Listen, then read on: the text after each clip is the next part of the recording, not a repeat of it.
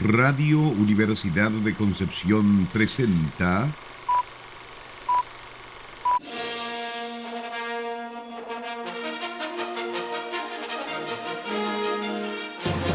de película.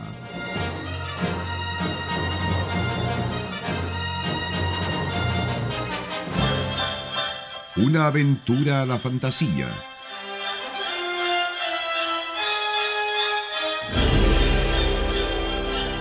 Un paseo por las imágenes que guardan tu memoria.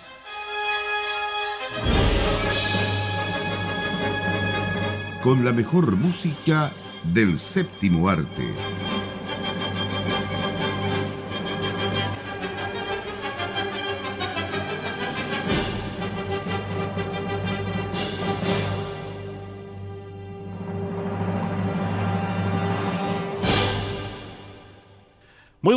Tardes, estimados auditores de Radio Universidad de Concepción.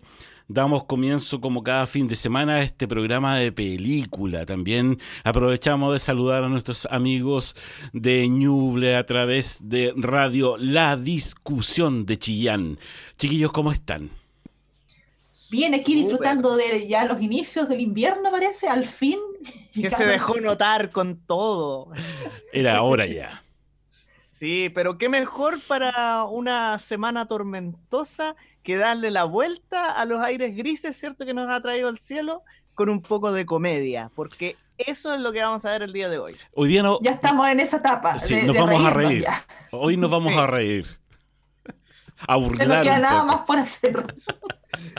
Y nos vamos a reír el día de hoy, bueno, no solamente del, cine, sino también algo que nos sirva un poco de, de excusa para hablar, ¿cierto? En otro tono de todo lo que nos ha tocado vivir últimamente, porque sabemos que ha sido un año complicado, han sido dos años bastante complicados, pero nos vamos a eh, pegar un salto al pasado y específicamente a un año que fue muy significativo para, como dice Sara, el cine popcorn con dos comedias que definitivamente marcaron época. ¿ah? Sí. Me refiero, por un lado, a Top Secret.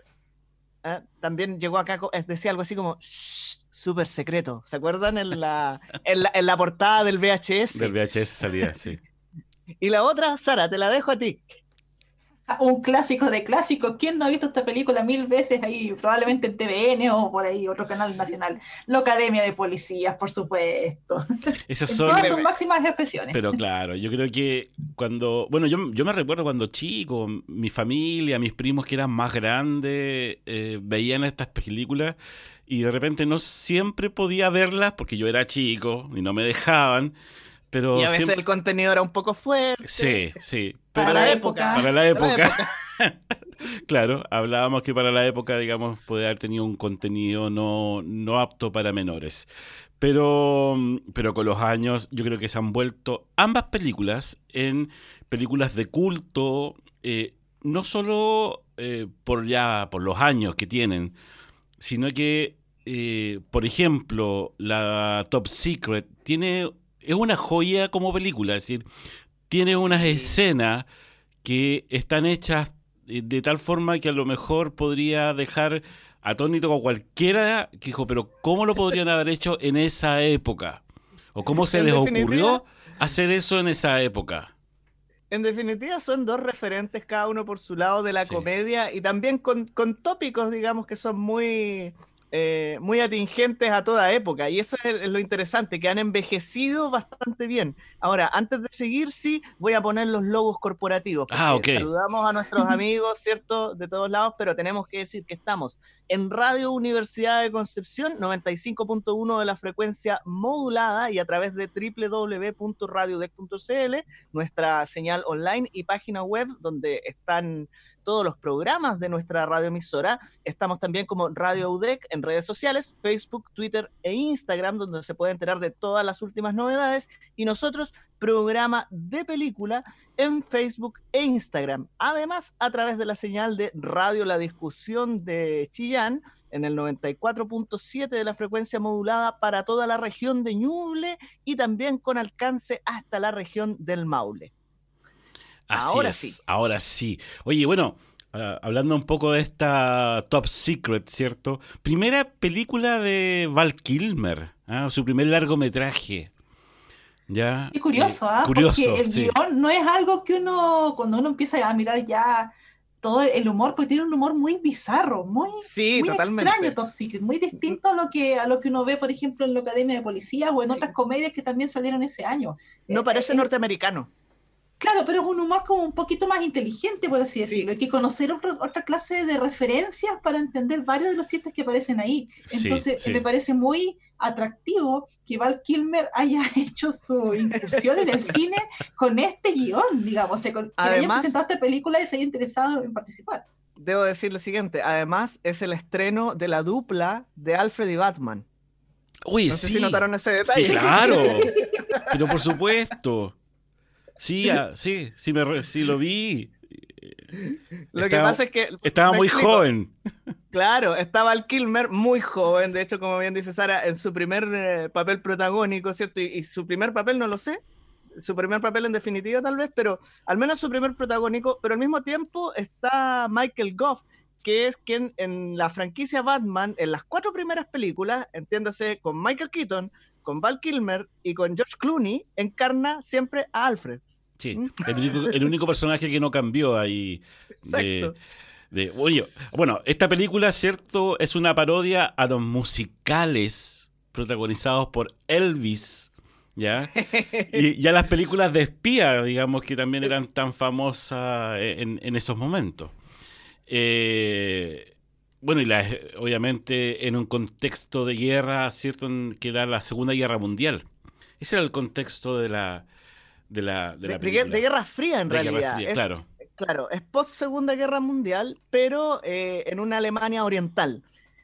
Sí. Y eso ya rompe un poquito con los estereotipos, ¿ah? Sí. Porque eh, generalmente el malo en estas películas era el ruso, ¿no? Claro. Y acá estamos hablando del bloque, digamos, comunista, pero no particularmente de Rusia, sino que de Alemania. Te fijas que era algo que no, no se tomaba mucho como tópico en ese entonces. Entonces ya eso le da un giro bastante peculiar al asunto en relación al, al estándar, digamos, de la película de espía. Y recordemos que hasta Indiana Jones, ¿cierto? A propósito que lo, lo tuvimos de invitado hace poco, en el reino de la calavera de cristal, cuando evolucionan, ¿cierto? A la, cuando pasan a la época de la posguerra, también Claro. a quienes ponen ahí de, de malos a, los rusos. A los rusos. Claro. Oye, pero lo, lo- no sé si puede decir lo chistoso o no, o lo cómico de todo esto, era cómo mostraban la vida, digamos, en esa Alemania posguerra, donde eh, un poco como que se, se- reían, digamos, de, de todas las restricciones que tenían. Incluso en, en el doblaje, en, en digamos, el doblaje en inglés y en el alemán hay diferencias. Sí, o sea, yo creo que fue muy inteligente eh, el contexto que consiguieron crear justamente a propósito de esta, de, de este, ¿cómo decirlo? De este enmarcamiento bastante disímil respecto de los estándares. Porque de partida eh, está el tema, claro, del idioma, de la cultura, que obviamente Claro. es tomado con un humor que, como decía Sara, es muy inteligente, es un código muy diferente del humor que nos tenía acostumbrados la comedia norteamericana en ese entonces. Eh, pero, pero también te permite hacer este, este cruce extraño, ¿cierto? Donde los alemanes comunistas conservan algo del régimen nazi. ¿Te fijas? Entonces, el, el menjunje que se crea ahí es, es bastante curioso. digamos. Sí. Pero partamos de la base de que piensa tú los géneros que mencionamos que son la base de este guion. O sea, por un lado Sí. tenemos los musicales de Elvis, ya. Por otro lado tenemos las películas de espías, ya. Todo este tema con los nazis. O sea, te das cuenta que hicieron una mezcla de distintos temas, de distintas cosas, pasando además por las parodias, porque se manda una parodia excelente de la Laguna Azul. De la Laguna Azul. Sí. en medio de la película, a pito de nada. Entonces, Es- es, es un, es un paseo, como decía, de distintas referencias a la cultura popular o a la historia o a estos mismos clichés que había. A los clichés, claro. Hay una, hay una con escena canciones de Val Kilmer, o sea, Claro. ¿qué estamos hablando? enferma de, de cliché. Encontré eso cuando están bailando. En el restaurante. Sí.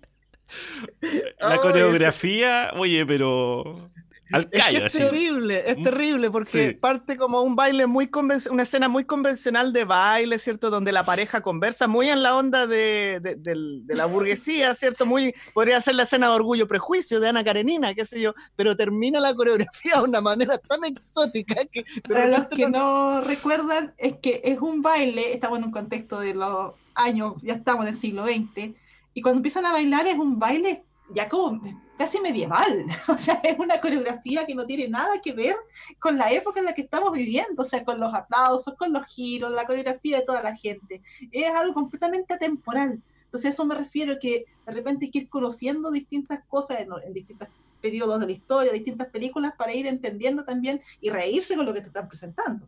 Es que, claro, como decías tú, Sara, aparte de ser un humor inteligente, bueno, es un humor absurdo, que, que también lo vimos mucho en la película La Academia de Policía. Es decir, eh, ese, ese era el humor que, que de alguna forma nos hacía reír en esos tiempos, ese humor blanco que se podía mostrar también en el cine. Y en la televisión. Me recuerda, por ejemplo, el humor que hacía el Happening con Ja, por ejemplo. ¿Ya? Es, que es, es un humor de, de, de gags. Si Eso, quiere, ¿no? Cada, claro. cada escena es un gag. Claro. Y sin embargo se va hilando en un argumento, ¿cierto? Que te pone en este escenario desde el inicio. O sea, teníamos a Omar Sharif en el, en el inicio, ¿cierto? Como este O sea. agente secreto. Qué, qué notable, es que tiene- participa en unas escenas tan notables, por ejemplo, esta del... eh, cuando lo han comprimido en el auto, Sí. ¿cierto? Y vuelve a aparecer. basura, sí. Y vuelve a aparecer, claro. Es que es espectacular, de verdad. Sí, sí. No, sí. Bueno, y Peter Cushing, que sale en esta escena que está todo al revés. El audio está al revés, pero todas las acciones también. O sea, esa, esa escena entera está filmada al revés. Claro. Entonces tú te das cuenta de todo lo que significó probablemente mucho ensayo para lograr la naturalidad de los movimientos.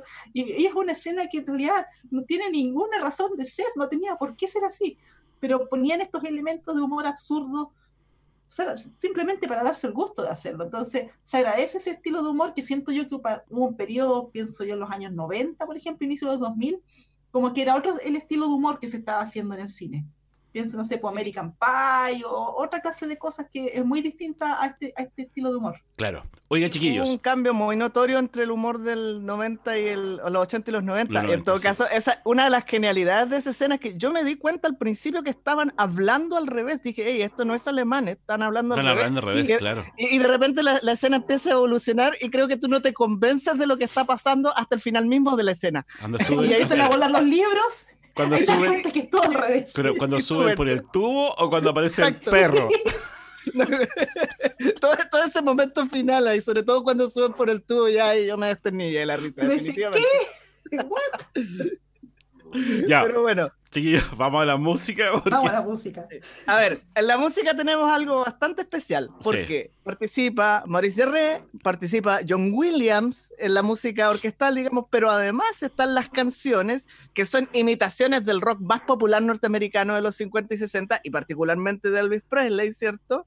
Pero interpretadas por el mismísimo Val Kilmer. Ese es uno de los... Tenemos que tener en cuenta que Val Kilmer igual, eh, fue un, un actor, digamos, bastante mm, completo. ¿ah? No solamente cantaba o actuaba, cantaba, bailaba, eh, tenía su, su buena percha, ¿cierto? Era bonito. Tenía las Sí. tenía todas. Ahora es cuando hecho- yo voy a chillar como quinceañera, ¿ven? Escuchando las canciones que canta Val Kilmer. No, y recordemos además que Val Kilmer en su momento encarnó a Jim Morrison y también él cantaba las canciones de Sí. The Doors, o sea, mm, eh, tiene también su talento como cantante, pero acá como un imitador de Elvis, ¿cierto? Llamado en la película Nick River. Vamos entonces a revisar parte de la banda sonora de la película Top Secret.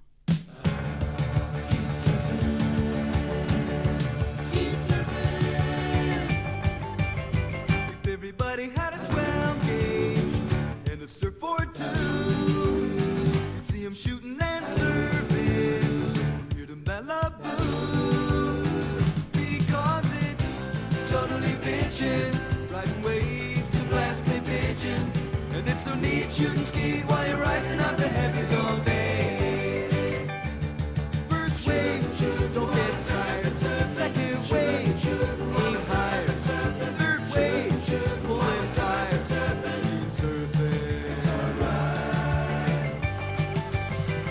waxing down our surfboards and loading up our traps. Tell the teacher we're shooting, we're never coming back. I've got a gun rack in my Chevy for when the surf and the flack get heavy. And we'll have fun with our guns till our lifeguard takes our ammo away. First wave, don't get excited. Second wave, aim high.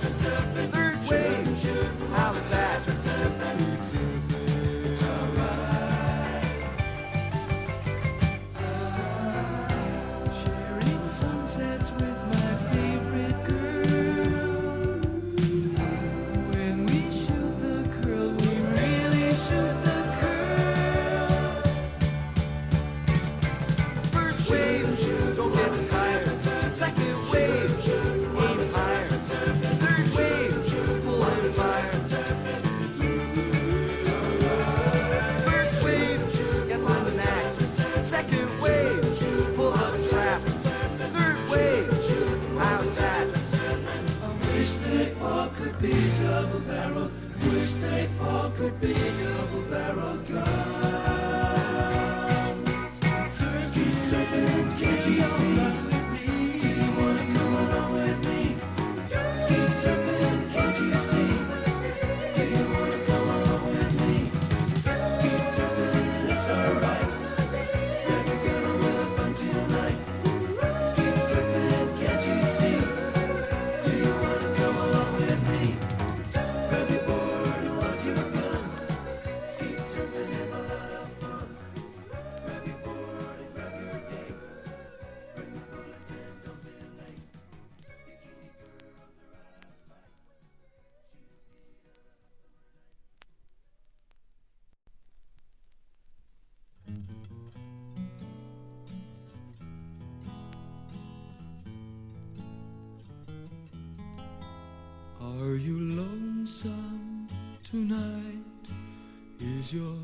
Kitchen?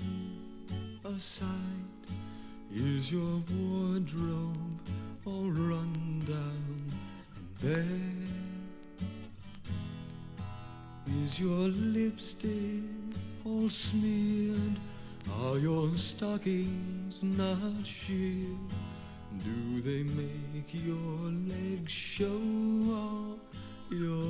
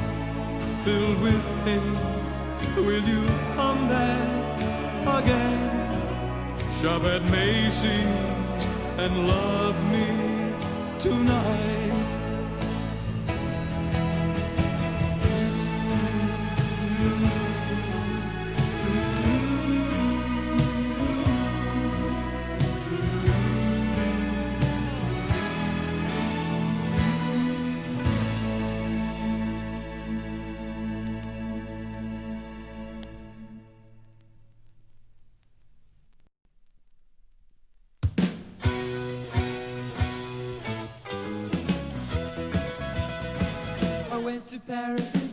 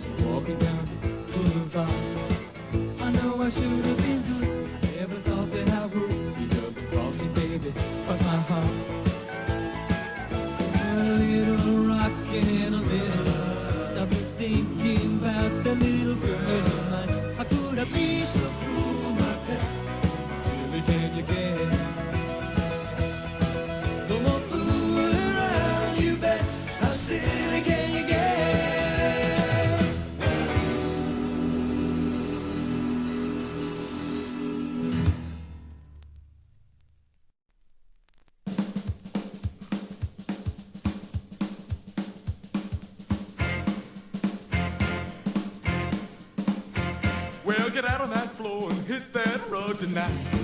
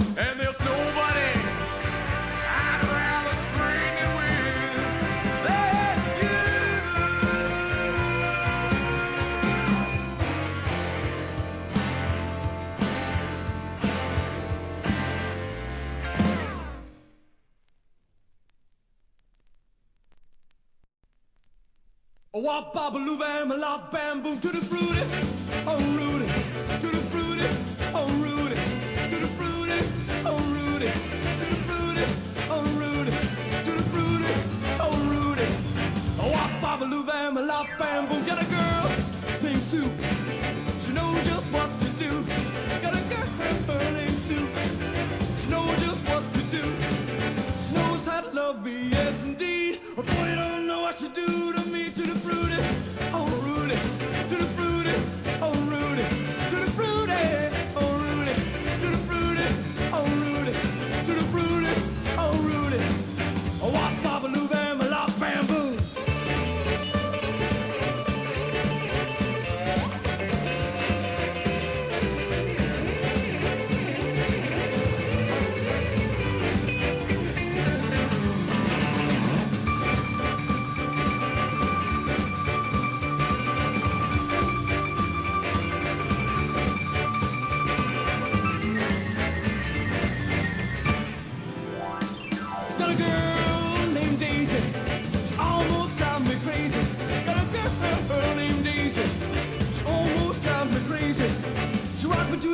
She rocked to the west, but she's the girl that I love best. So tutti frutti, oh oh Rudy.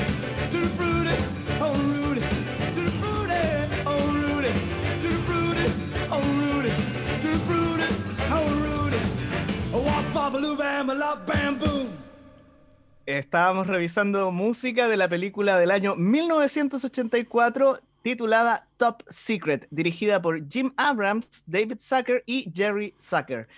Nos dábamos vuelta riéndonos en la pausa de la cantidad de escenas desopilantes que tiene esta película, ¿ah? Sí. porque nos acordábamos de una tras otra, o sea, la verdad, momento tras momento que a uno lo pilla, que a uno lo pillan desprevenido finalmente. ¿ah? Sí, ese, ese es el tema, o sea, te sacan de contexto totalmente con el comentario, con la imagen que te muestra, que te revela lo que está pasando. Es muy genial realmente cómo está tratada la comedia en esta película en particular. No me extraña que se haya convertido en un referente.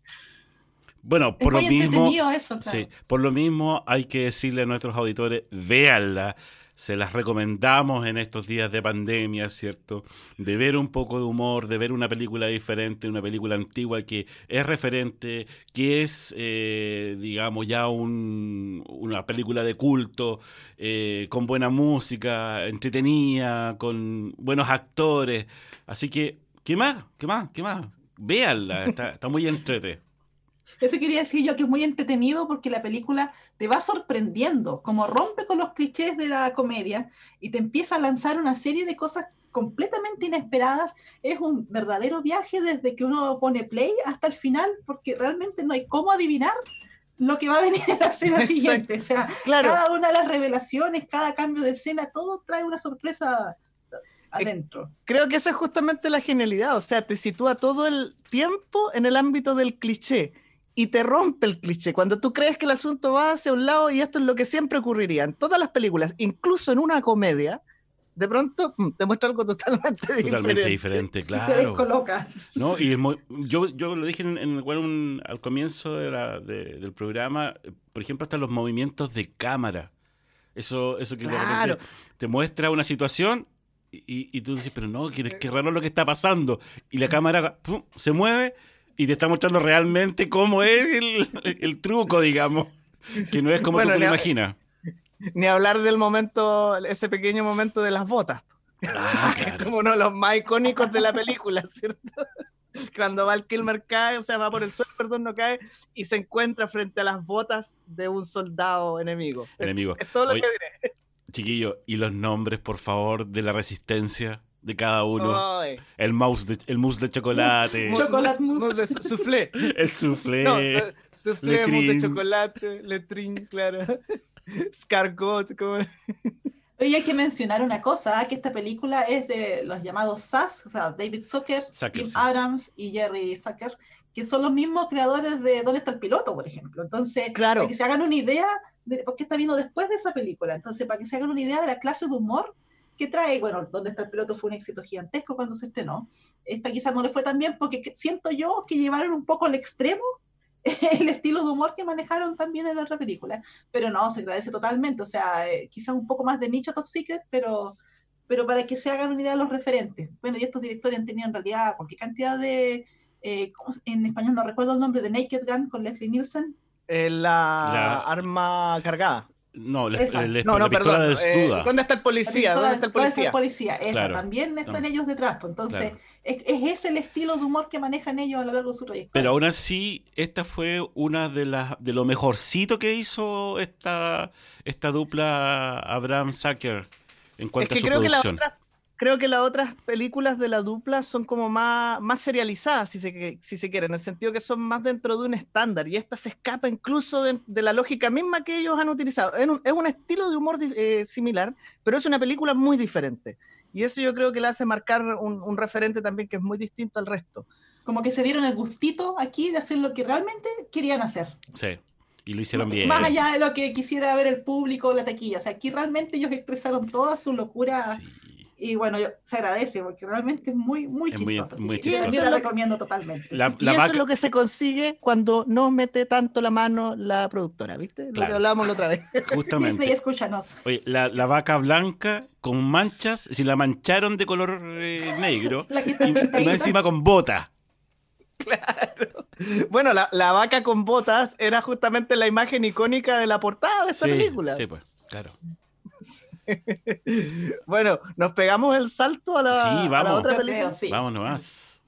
También del año 1984, pero esta no es una película aislada. Dio inicio a una franquicia que llegó hasta la película número 7. Ya ni me acuerdo cuándo salió la número 7, Uh. pero debe haber sido a principios de los 90. Yo creo. La primera, sin embargo, de 1984, y que hay que decirlo, es una película de comedia muy referencial, pero al mismo tiempo se instaló como una película de crítica en su momento respecto de lo que podía verse eh, en esta relación, ¿cierto?, de el cuerpo de policía con el mundo del crimen, ¿cierto? Y quién en particular podía llegar eh, eventualmente a formar parte de la policía.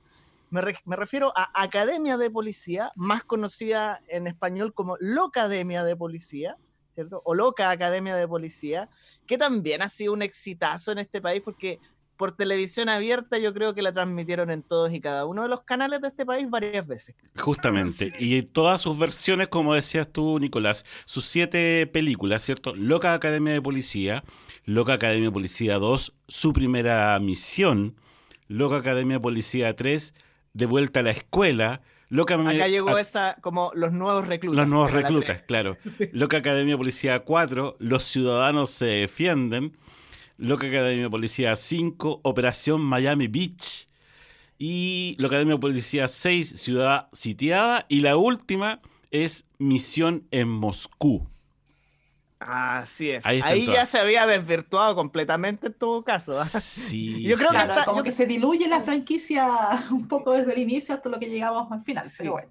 Sí, en general fue una franquicia que fue en declive, diría yo, pero hasta la 4 más o menos consiguió mantener eh, más o menos el espíritu inicial. ¿ya? Eh, hay que decirlo, no, ninguna llegó a funcionar tan bien como la primera. Y es que se trataba justamente de esta academia donde eh, te estabas formando para ser policía, pero rayos que reclutas más exóticos llegaron en esta ocasión. Gente con problemas justamente, eh, problemas de conducta, qué sé yo, ese tipo de cosas que hacían, pero el terror del teniente Harris, ¿cierto? Y su ayudante Proctor, que era quienes eh, tenían que sacar adelante o simplemente eliminar, que era lo que ellos hubiesen preferido, Claro. ¿cierto? A estos reclutas. Yo, Era la premisa de la película, o sea, que, que se había hecho este mandato de aceptar cual- a cualquier candidato que quisiera entrar a la escuela de, de policías para convertirse en oficiales y, y servir a su ciudad, digamos. Y en base a eso, claro, empieza a llegar gente con toda clase de problemas, ya sea físicos, mentales. Pero eso es lo, lo- lo divertido, o sea, cómo empiezan a integrarse, a pasar por este entrenamiento. Y al final, bueno, tiene un final feliz. De alguna manera nosotros queríamos ver una película que, que se acercara un poco a lo que está pasando hoy en día, sobre todo en Estados Unidos, pero verlo con un tono de comedia, porque ya a estas alturas hay que reírse del asunto.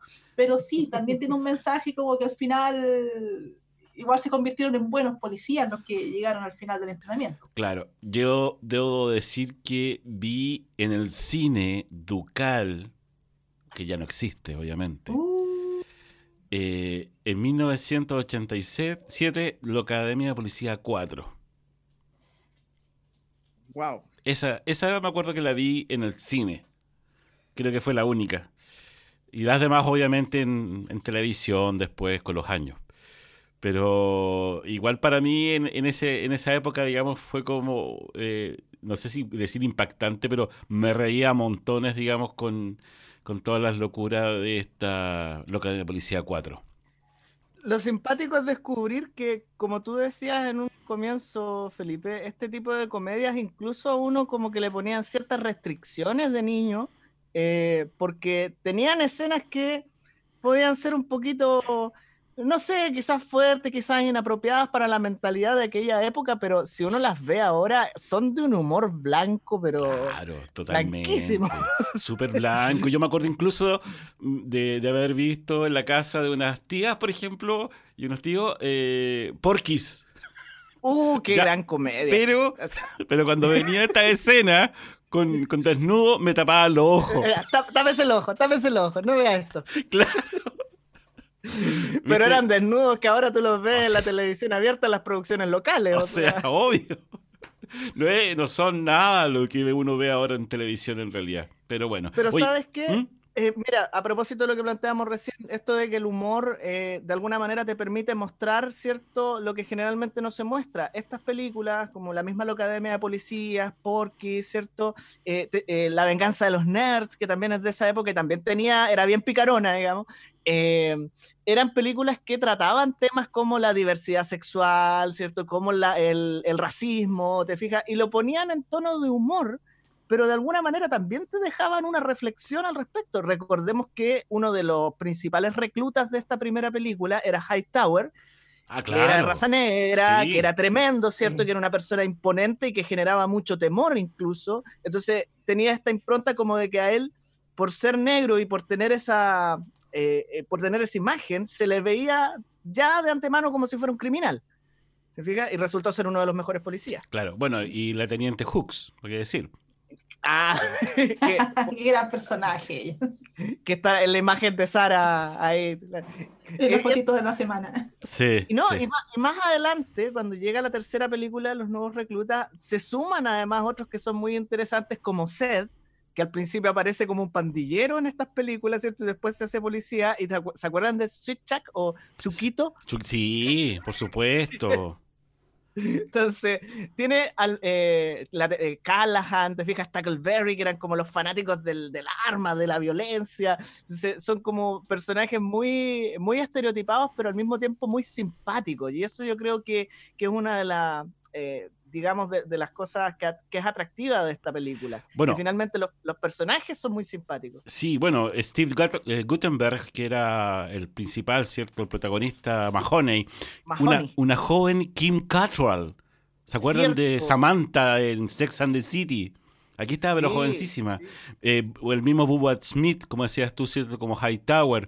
También eh, tuvimos incluso uno de ellos que es Michael Winslow, que era este mm, imitador de voces y de sonidos, ¿cierto? Que vino Como a Chile Casas. alguna vez. Sí, se ¿Cierto? hizo muy, muy famoso ese. Mira, ahí entra en Ah. vigencia la, la imagen que te mandé hace un momento por, por WhatsApp, que les mandé por WhatsApp. Eh, claro, él estuvo, eh, aquí sí que viene una caída de carnet fuerte. Creo que fue en martes 13 donde estuvo. Yo creo, esto. sí. No me recuerdo en cuál. Dios mío. Vamos a la música. Vamos a la música. Estaba a buscar el carnet por ahí. Sí, debe andar corriendo por ahí el carnet. Eh, la música de esta película nunca lo voy a olvidar porque a pesar de que no es un nombre tan conocido, creo que la marcha y la característica es, por Dios, que una de las mejores que se creó en todos los años 80. ¿ah? Música de Robert Folk para esta película Academia de Policía.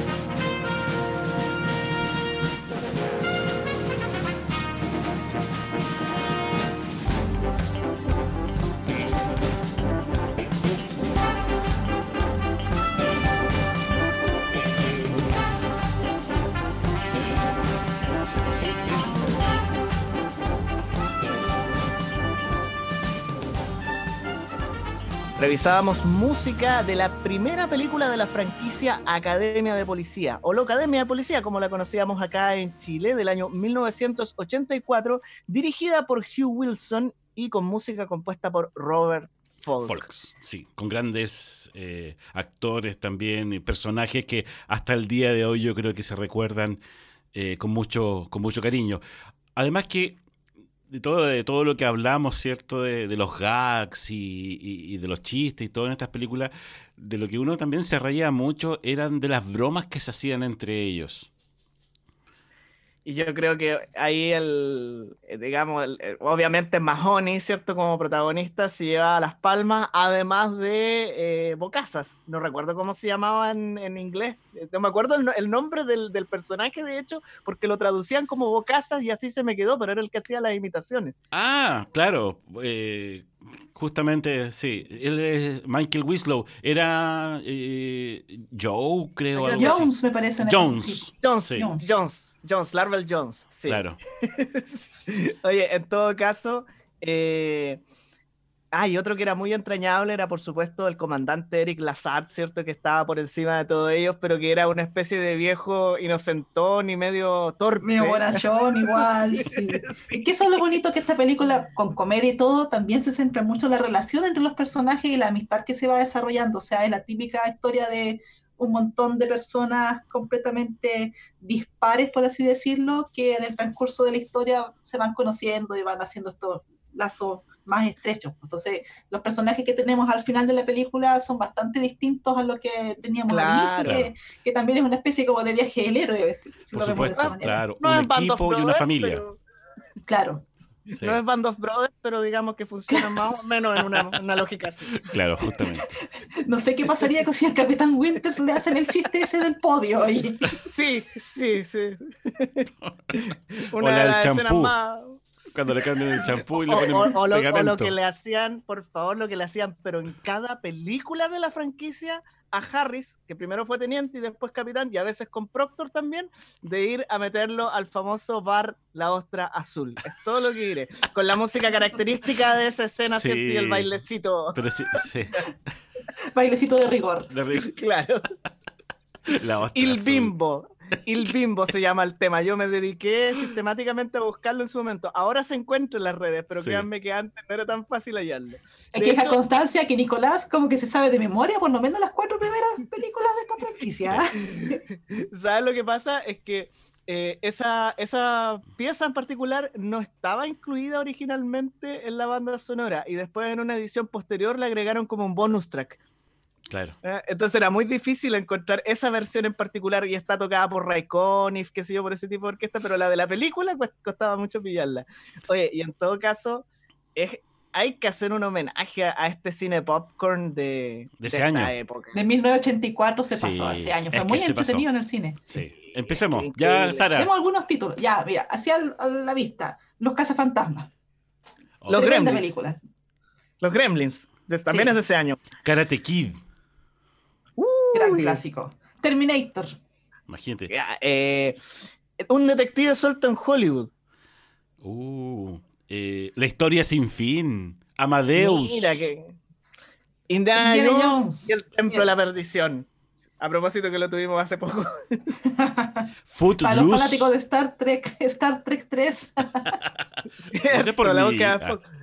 Ojo, Footloose la venganza de los nerds. La venganza de los nerds. Seguimos Qué ahí con, la película. Sí. Es que esas comedias, sí. eh, dos bribones tras la Esmeralda Perdida, ¿se acuerdan? Sí, La claro. daban mucho en la tele también. Pesadilla en la calle Elm. Conan el Destructor. Uy, la segunda. El, a ver qué teníamos. En esa época de Sergio Leone, Érase una vez en América. Uh. Super chica.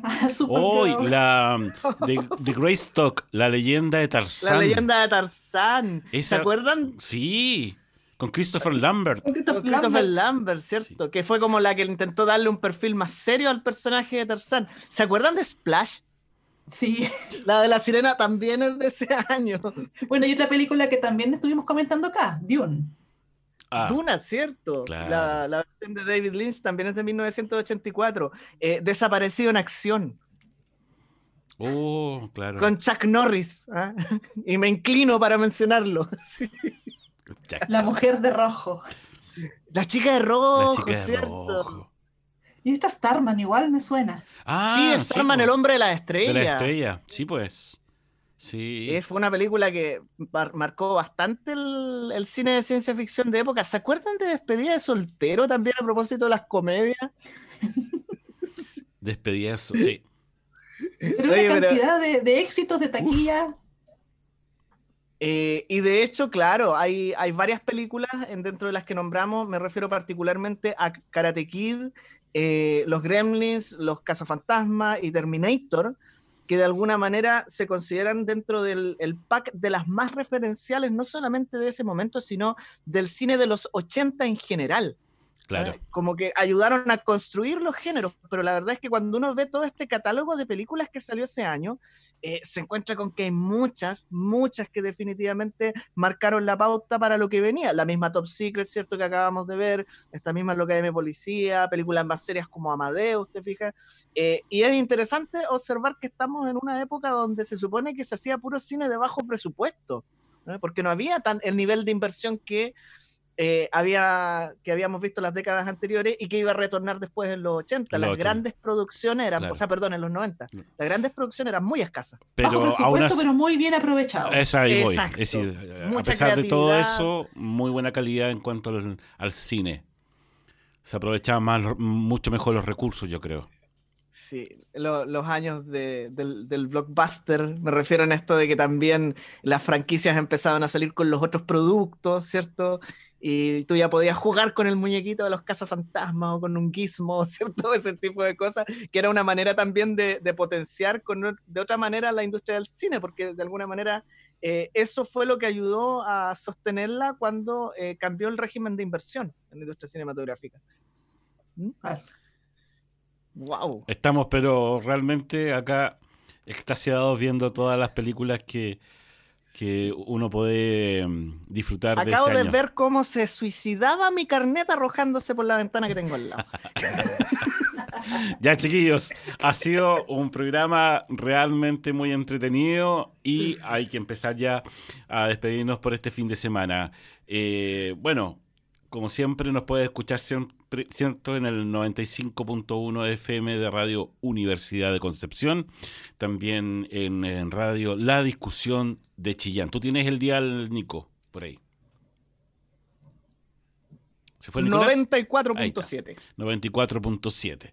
Eh, y las redes sociales, eh, querida ah, Sarita. Ah, me toca a mí. Hoy día Sí, yo voy a pues. ser la chica de las redes, ya. No, bueno, como Radio Universidad de Concepción nos pueden encontrar en Facebook, en Twitter e Instagram.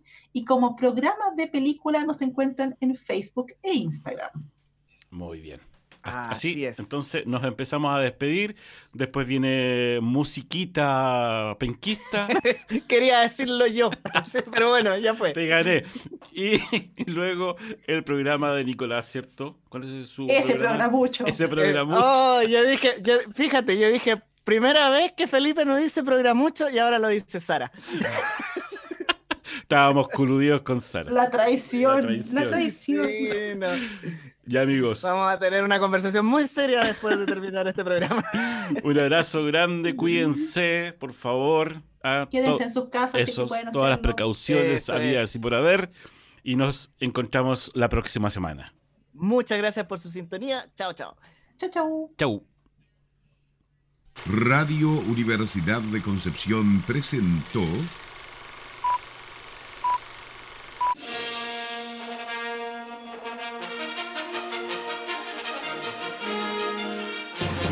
de película.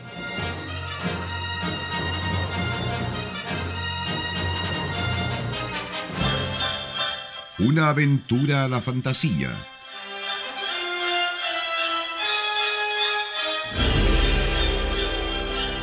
Un paseo por las imágenes que guardan tu memoria.